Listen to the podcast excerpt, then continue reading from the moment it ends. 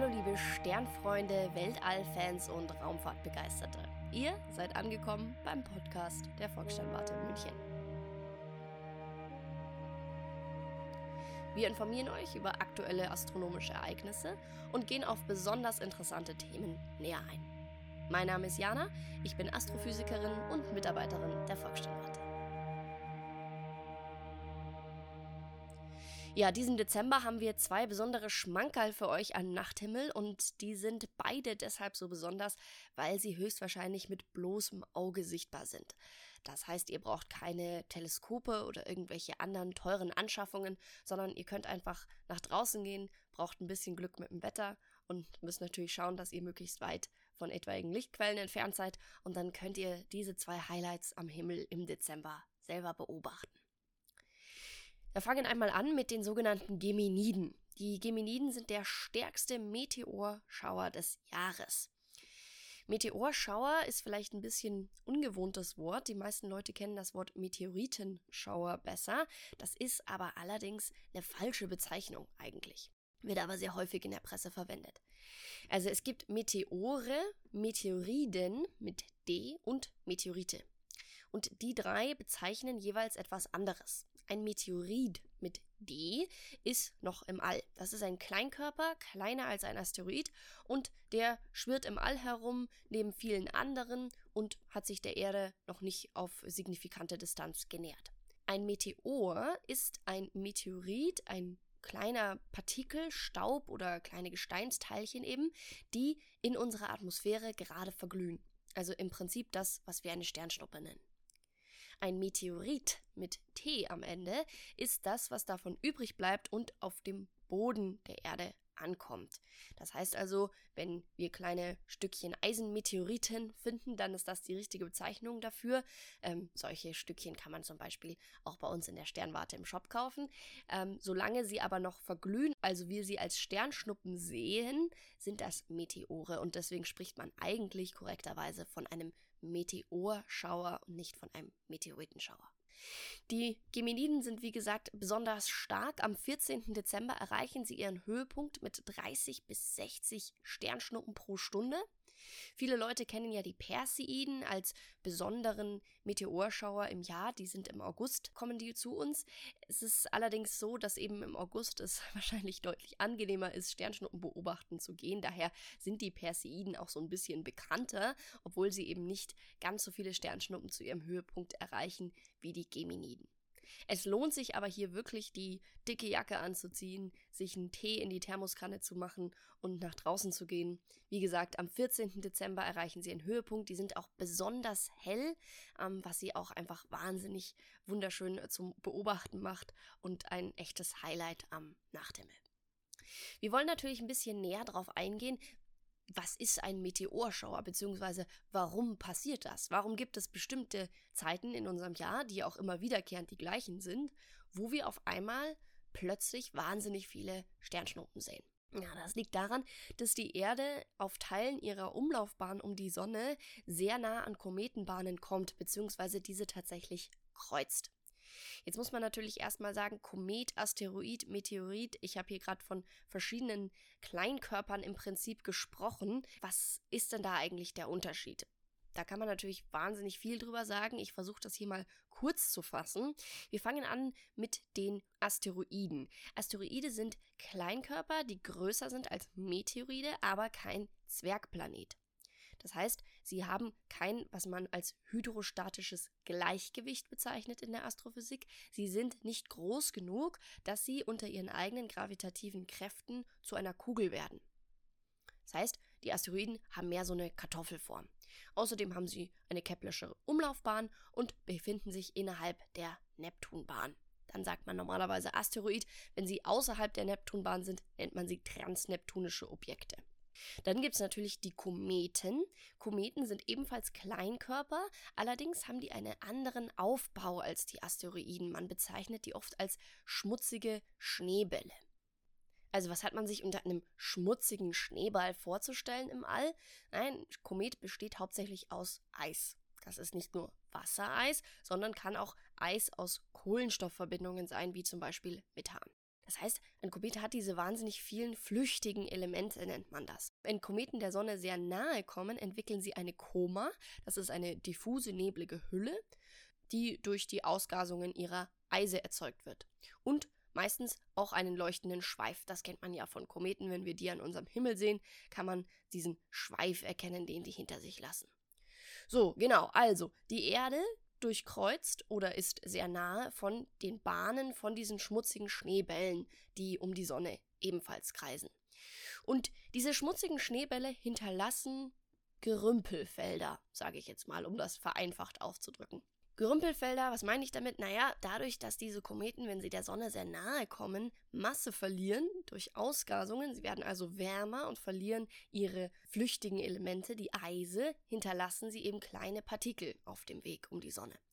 Und wenn die Erde eben diese Bahnen kreuzt oder ihnen sehr nahe kommt, dann durchläuft sie dieses Feld dieser kleinen zurückgelassenen Partikel und dann regnet es eben Meteore bei uns am Nachthimmel, weil diese ganzen kleinen Partikel in der Erdatmosphäre verglühen.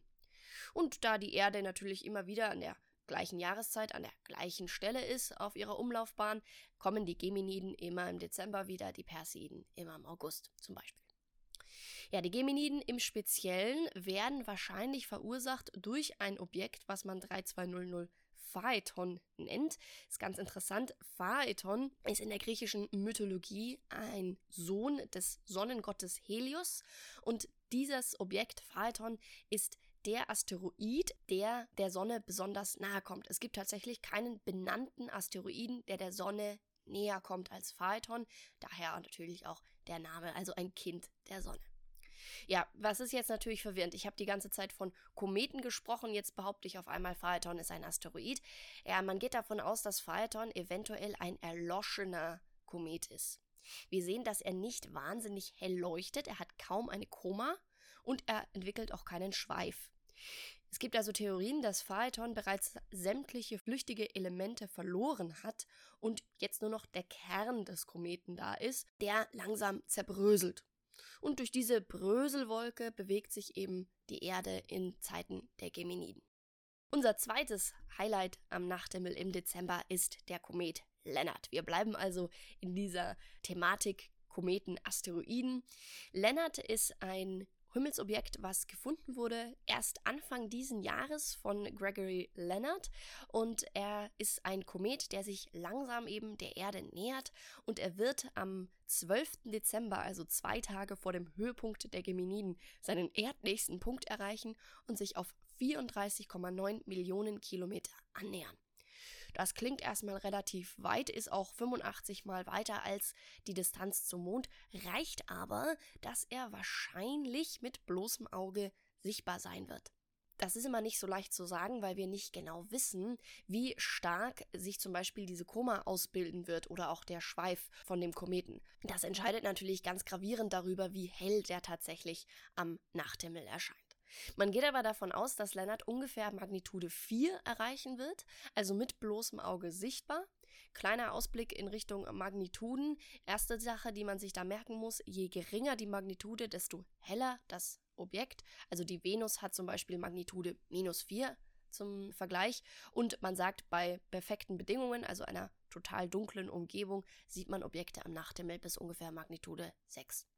Das heißt, Lennart wird im Dezember deutlich sichtbar werden, sollte er zumindest. Es lohnt sich aber hier natürlich auch einen Feldstecher dabei zu haben, falls er nicht ganz so hell wird oder ähm, man sich nicht in einer komplett dunklen Umgebung befindet. Ja, das Tolle daran ist, dass Leonard auch ein ganz besonderes Objekt ist, denn er hat erstens mal eine Umlaufbahn um die Sonne von unglaublichen 80.000 Jahren. Sein sonnenentferntester Punkt ist 75 mal weiter von der Sonne weg als Pluto und das ganz Interessante, er wird wahrscheinlich, nachdem er seinen sonnennächsten Punkt, das sogenannte Perihel, passiert hat, auf eine Bahn gezwungen werden, die ihn aus dem Sonnensystem rausschleudert. Er wird also unser Sonnensystem verlassen und in den sogenannten interstellaren Raum eintreten.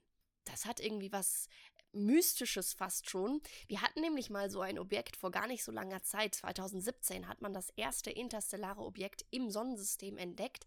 Das wurde im Volksmund, sage ich mal, Rama getauft. Die Astronomen haben sich da den Namen Oumuamua für ausgedacht. Und äh, das war so ein zigarrenartiges, längliches Objekt, was womöglich taumelnd in das Sonnensystem eintrat. Zunächst hat man das als Komet klassifiziert. Wieder das alte Problem, wie vorher schon gesagt, zeigte keinerlei Schweif oder Kummer. Dann sagte man, ah, das ist doch ein Asteroid. Dann hat man 2018 aber berechnet, dass es einen Massenverlust hat, also dass es Masse verliert und äh, stufte das Objekt dann erneut als Komet ein.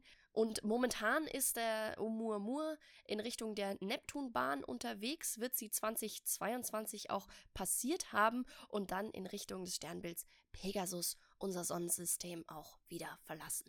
Aber eben auch der Komet Leonard wird, wie Oumuamua sein ursprüngliches System verlassen hat, wird es Leonard genauso gehen und er wird sich auf eine wahnsinnig lange dunkle, leere Reise begeben, die Millionen Jahre andauern wird, womöglich bevor er das nächste Mal in ein fremdes Sternensystem eintreten wird.